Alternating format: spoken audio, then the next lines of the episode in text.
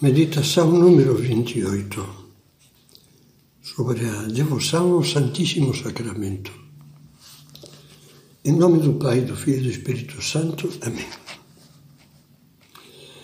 Quero recordar a você que a fé é o único olhar totalmente lúcido que o homem pode ter.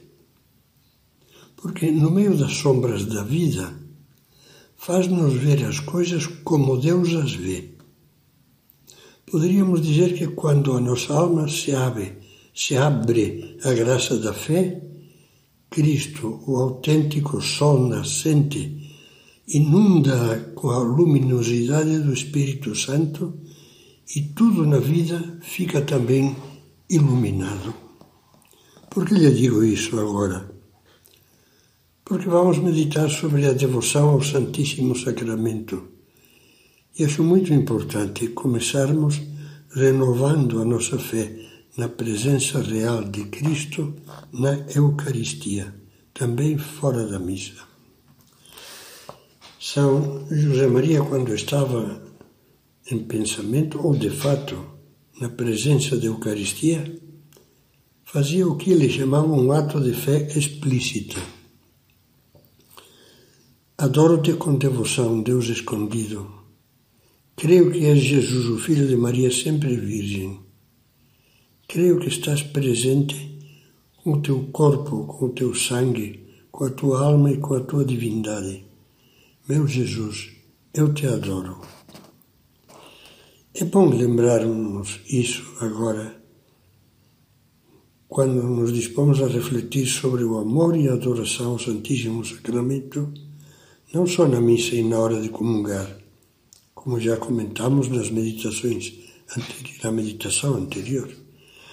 Mas quando encontramos Jesus realmente presente nas hóstias consagradas que se reservam nos sacrários das igrejas e capelas. Acabo de lhe dizer quando encontramos Jesus, mas será que o encontramos? Cristo nos sacrários é realmente aquele tesouro escondido de que fala o Evangelho. Um tesouro escondido num campo, junto do qual passam muitos sem perceber nada, como se só houvesse lá terra, capim e pedras. Só o cristão que ama a Eucaristia é capaz de encontrá-lo cheio de alegria lá onde há um sacrário. Então, como na parábola do tesouro, o feliz descobridor compreende que aquele tesouro vale mais do que todos os bens da terra. Você entende o que isso nos sugere? Imagine que você e eu vamos pela rua e passamos diante de uma igreja, um hospital ou um colégio católico que tem capela. Lá há um sacrário.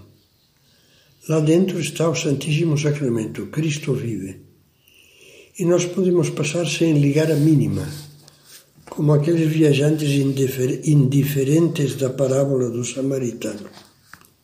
Que pena. Você vai me dizer que anda pela rua distraído, que não tem má vontade. Eu lhe respondo: compreendo bem, mas seria ótimo que se propusesse tomar consciência da presença de Cristo tão perto de você e tentasse ter algum detalhe de amor para com ele. Vou lhe sugerir algumas atitudes práticas. Comece agora refazendo mentalmente os seus itinerários mais habituais. Não precisa para isso nem de mapa, nem de GPS, nem de Waze. É fácil recordar as ruas e lugares onde você já sabe que há alguma igreja ou capela. Proponha-se então dizer algo a Nosso Senhor sempre que passar por esses lugares, a pé, de carro ou em alguma condução pública. Pode ser um ato de amor. Jesus que estás aí, eu te adoro, eu te amo. Ou uma saudação simples, ingênua. Jesus, bom dia, acompanha-me hoje no trabalho. Oh, e esta pode ser uma excelente solução, reze uma comunhão espiritual, que que consiste em dizer a Jesus que desejaria recebê-lo com devoção. Talvez o ajude a aprender de cor a fórmula da bela comunhão espiritual que já foi rezada por almas muito santas e que hoje muitos utilizam.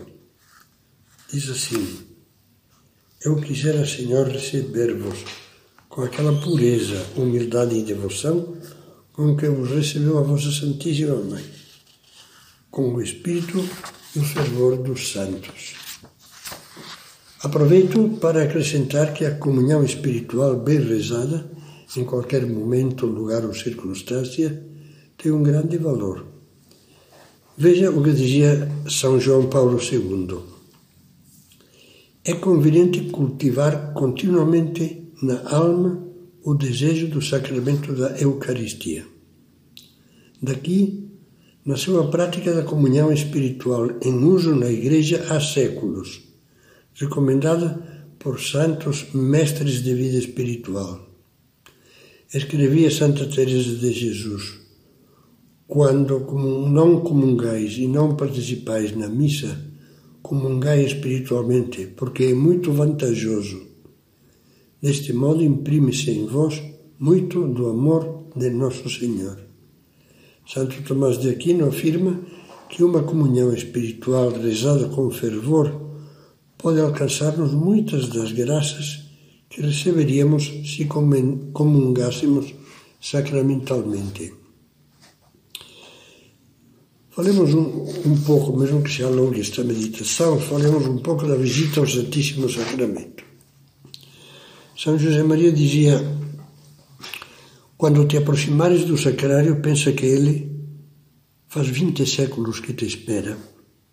Sim, no sacrário Jesus te espera, me espera.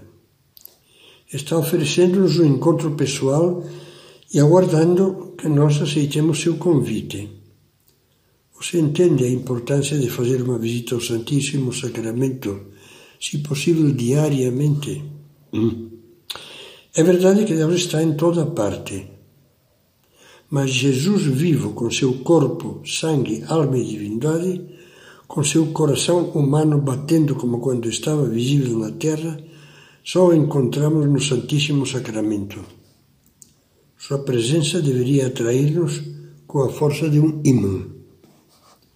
Como é bom entrar numa igreja, numa capela, numa hora calma e ajoelhar-nos diante do sacrário e olhar para Ele, certos de que nosso olhar se está se encontrando com o olhar de Jesus e o nosso coração está sendo atingido pelo calor de seu coração. Também sobre isso falava São João Paulo II.